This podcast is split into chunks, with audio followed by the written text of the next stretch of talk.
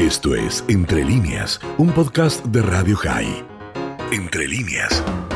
¿Es verdad que hoy me vas a Bueno, develar un todos no secreto? me pueden contestar. Sí, sí, claro, le- le- les voy a contar cómo trabajamos desde el Las, ba- las Más bambalinas. que hablar de la... Exactamente, sí, sí, sí. ¿Por qué?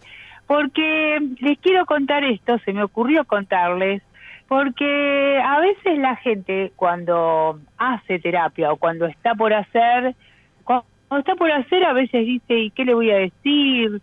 Eh, su discurso, ¿no? Como que dudan sobre eso. Y los que ya están haciendo, y fueron ya dos, tres, cuatro sesiones, se preguntan en la quinta, ¿y ahora qué le cuento? ¿Qué le digo? ¿O qué no le digo? Eh, y algunos, los más ansiosos, prefieren armarse en su cabeza eh, como un resumen de lo que van a decir. Y como, como ir a dar un examen, una cosa así. Yo los quiero calmar, porque eh, no es así eh, como funciona. Eh, tienen que ir eh, muy tranquilos porque esto es agregarse un problema más a los que ya llevan en sus espaldas, ¿no?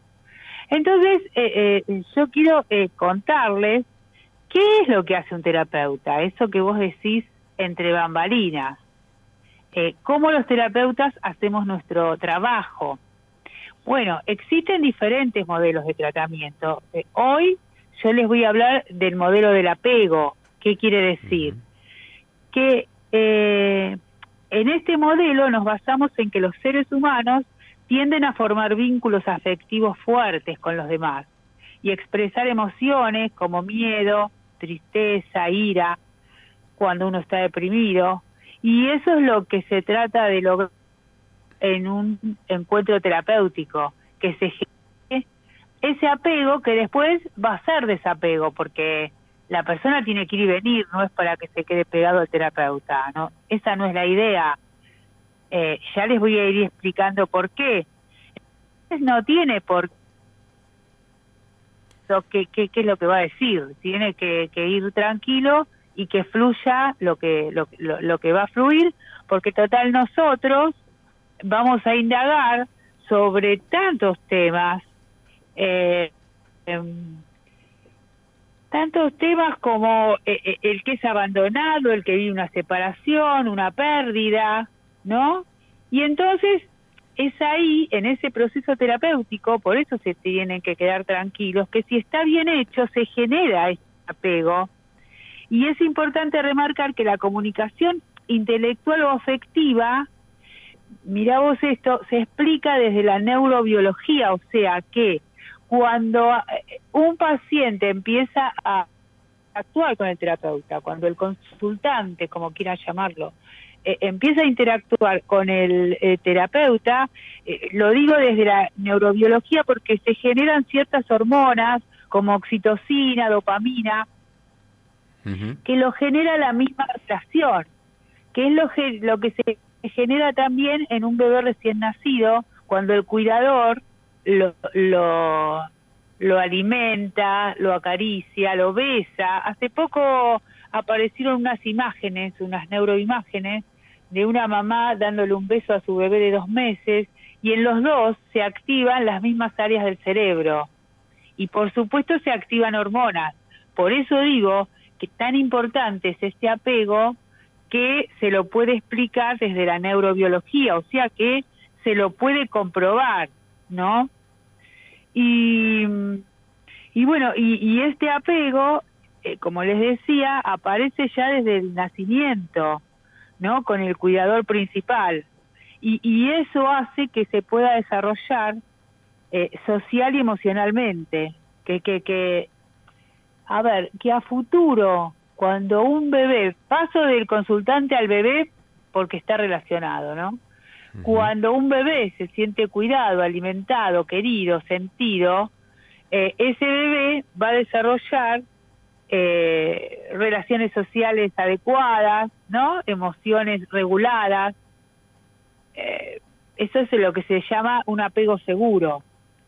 Y es lo que nosotros los terapeutas vamos a intentar hacer, que si esta persona eh, viene eh, con otro tipo de apego, porque apego, bueno, tenemos casi todos, solo lo, lo, lo muy, muy psicopatológico, lo muy patológico, por ahí no lo tiene.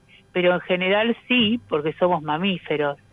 Eh, así que eh, desde la terapia vamos a tratar que si vino con un apego inseguro, porque hay diferentes tipos de apego, eh, si vino con un apego inseguro, un apego desconfiado, el terapeuta va a buscar que ese apego se convierta en más seguro. Por eso el vínculo que se establezca entre, eh, entre el consultante y el terapeuta es, es, es muy importante. Por eso no tienen que venir pensando qué le digo, qué no le digo, si está bien o está mal. Pero te, te hago una pregunta. Eh, Yo no voy pensando. Suponete que voy a, a mi sesión de terapia. No, no fui pensando en nada. Llegué, pero me siento Sí. y tengo que arrancar con algo.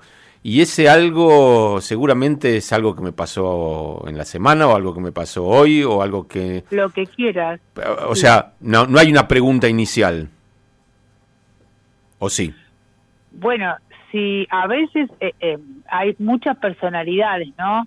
Está el que entra y necesita eh, hablar inmediatamente, está el que, digamos, se toma su tiempo y espera que el terapeuta avance, y ahí nosotros tenemos como herramienta las preguntas. Las preguntas siempre abren. Claro, imagínate que yo me senté, ¿cómo vos sos mi terapeuta, me senté y me quedé callado y te miro. Y vos me mirás. Sí, me pasó. ¿Y qué, me cómo pasó. sigue? me pasó, pero como no soy psicoanalista, eh, porque por ahí un psicoanalista y está bien empleado, por ahí si te tocó un psicoanalista te dice, ¿sabes qué? Pero yo no lo, no lo critico, la verdad por eso digo, son diferentes modelos. Un psicoanalista te puede decir, bueno, quédate callado todo el tiempo que quieras, es tu tiempo. Y pueden estar así. Como no es mi estilo, yo no elegí ese modelo. Eh, me, me costó eh, una vez, sí, muchísimo, muchi, creo que fue la vez que más me costó, eh, y, y la verdad es que yo me agotaba de hacer preguntas, de verdad, ¿eh? Y llegó un momento, la verdad, que me cansé. Y entonces le dije, bueno, se terminó la sesión. Y entonces ella me dijo, pero si no es la hora. Y bueno, sí, pero si vos no hablás y mi trabajo es eh, la palabra, bueno, llega un momento que pienso que no tenés ganas, que no, que pensás que no te sirve.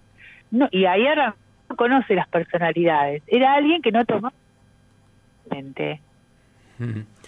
Es, es interesante. Eh, ¿Te, te puedo hacer una pregunta que Sí. no se la hice a ningún psicólogo? ¿Cómo se fijó o Mm, cómo se marcó miedo, el miedo. no, no, no, no por miedo, el tiempo de duración de una sesión? Viste que todas las sesiones duran, no sé, 50 minutos Sí. o 45, no sé, depende.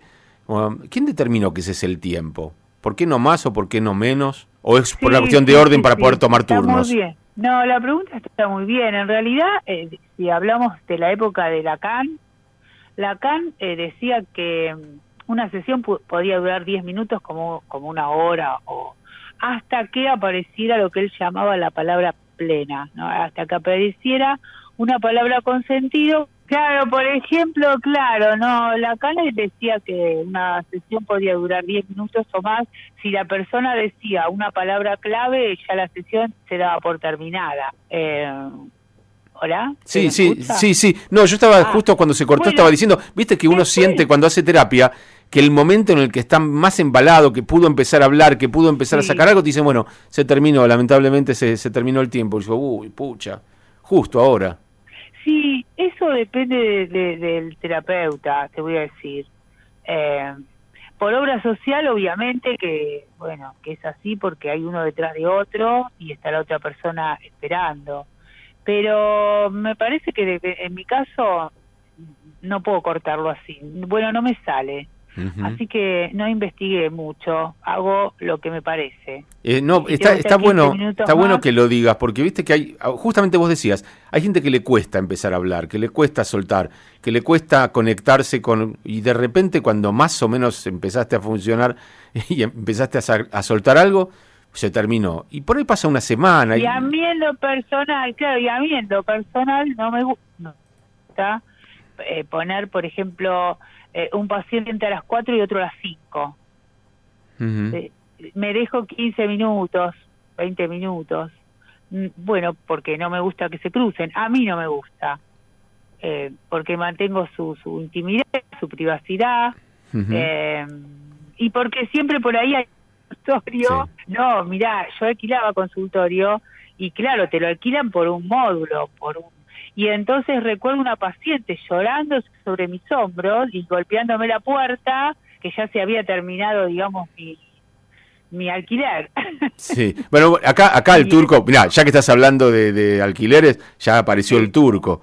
Dice Danielo, nadie trabaja por amor al arte, salvo que seas el último del día y no haya más pacientes después. ¿Viste? Hay que cortar porque viene el que sigue y porque tiene un turno y porque también hay que respetarle el horario. Y tiene razón, digamos, en eso.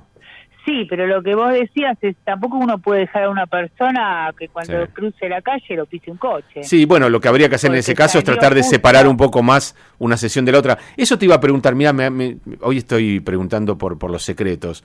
Eh, el tiempo que hay entre una sesión y otra a veces es prácticamente nulo, nada. Muchas veces cuando uno va al psicólogo, el paciente que sale es el que te abre la puerta para que vos entres.